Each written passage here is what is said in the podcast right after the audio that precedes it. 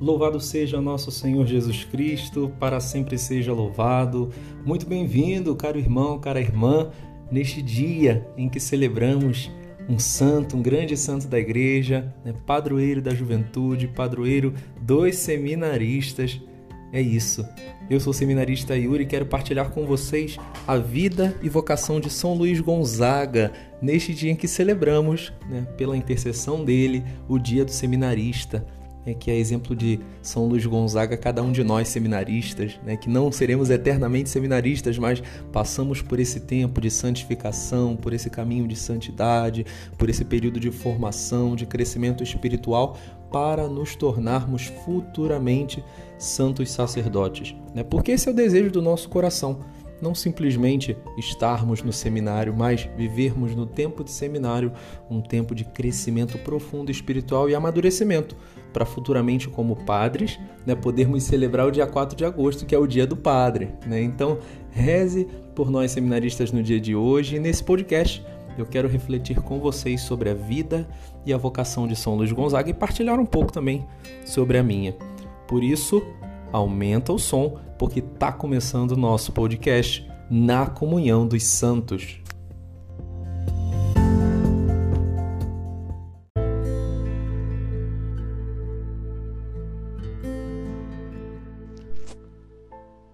Pois bem, meus irmãos, falando um pouco sobre a vida de São Luís Gonzaga.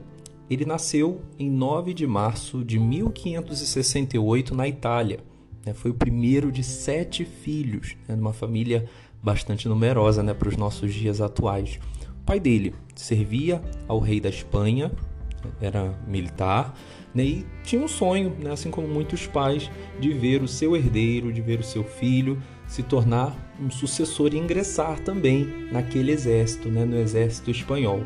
Por isso, desde pequeno, né, tinha essa imagem, né? tinha essa, esse sonho, e aí São Luís Gonzaga muitas vezes aparecia vestido de soldado, né? marchando atrás do batalhão, né? com onde o pai dele estava servindo, né? e tudo tinha esse, essa imagem, né? esse grande exemplo do pai dele enquanto militar.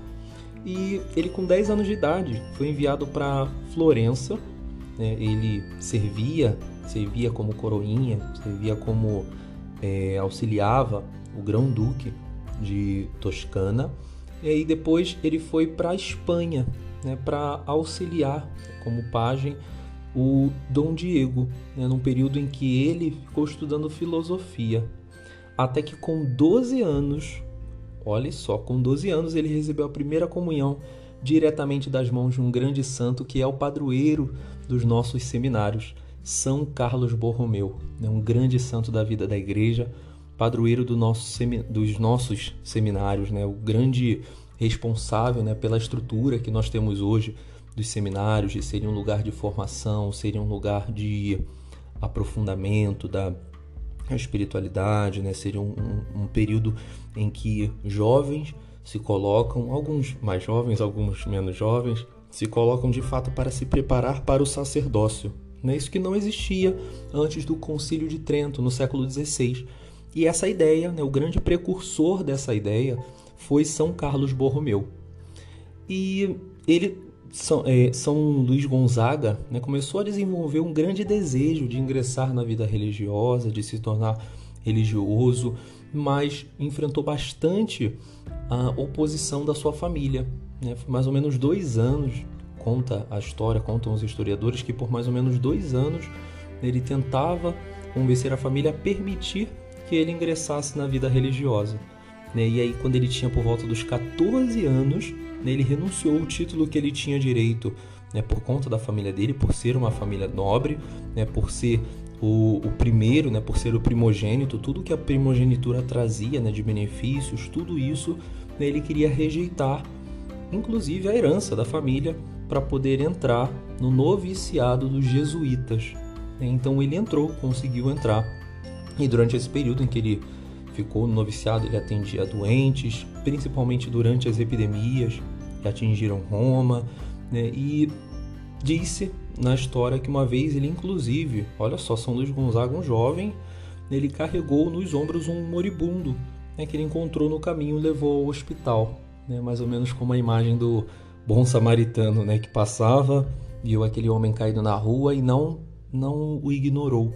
Mas São Luís Gonzaga, a esse grande exemplo de Nosso Senhor, que é o bom samaritano por excelência, ele levou esse doente ao hospital.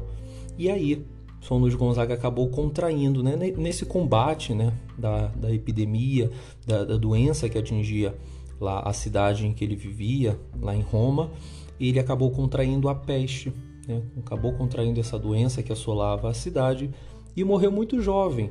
Né? Nós vemos alguns santos na vida da igreja que morreram jovens, São Luís Gonzaga é um desses santos.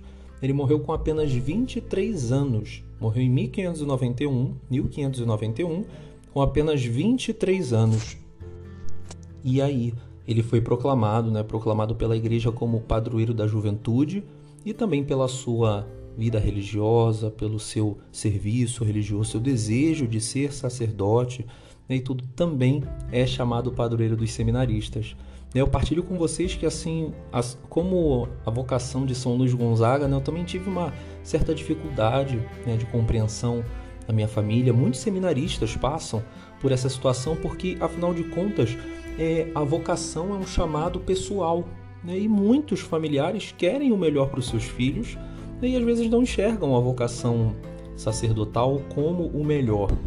É num mundo em que nós passamos diversas dificuldades, passamos por diversas turbulências, diversas tribulações, né? é normal de que as nossas famílias, né, nós seminaristas, enquanto seminaristas, que as nossas famílias tenham extrema preocupação de como será o amanhã. Mas, assim como São Luís Gonzaga, eu vejo que Deus me deu a graça né, de decididamente aceitar esse chamado do Senhor, renunciar a muitas coisas né, que, que me eram permitidas, coisas boas. Né? O seminarista ele não deixa simplesmente coisas ruins. Não é assim. Deixa coisas boas sim para escolher coisas melhores, coisas de Deus, e assim poder santificar o povo de Deus com o seu chamado vocacional, com a sua entrega vocacional e com o seu futuro sacerdócio. Dessa forma que possamos pedir que São Luís Gonzaga interceda para que cada seminarista seja um futuro santo sacerdote, né? sacerdote segundo o coração de Deus.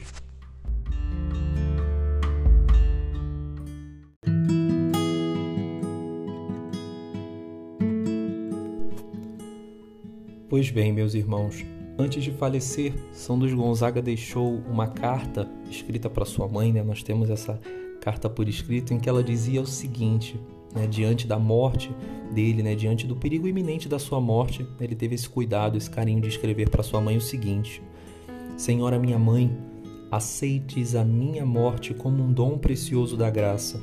Que a vossa bênção de mãe me assista e me ajude a alcançar com felicidade o porto dos meus desejos e esperanças. Escrevo-vos com tanto maior prazer, quanto é certo que não me resta outra ocasião para vos testemunhar o respeito e o amor filial que vos devo.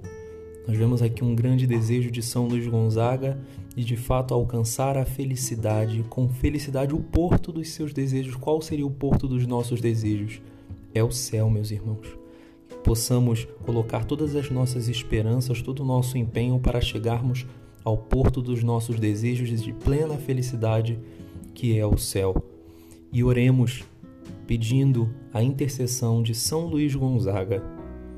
Glorioso São Luís Gonzaga, que em tão poucos anos de vida tanto fizestes pela glória da Igreja.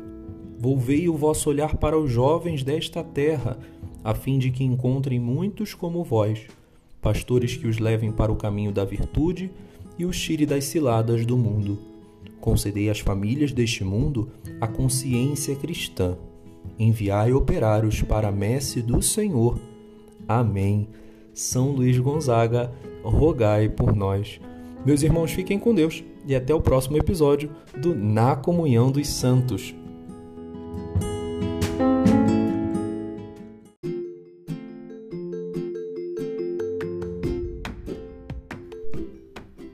E aí, gostou desse episódio do Na Comunhão dos Santos?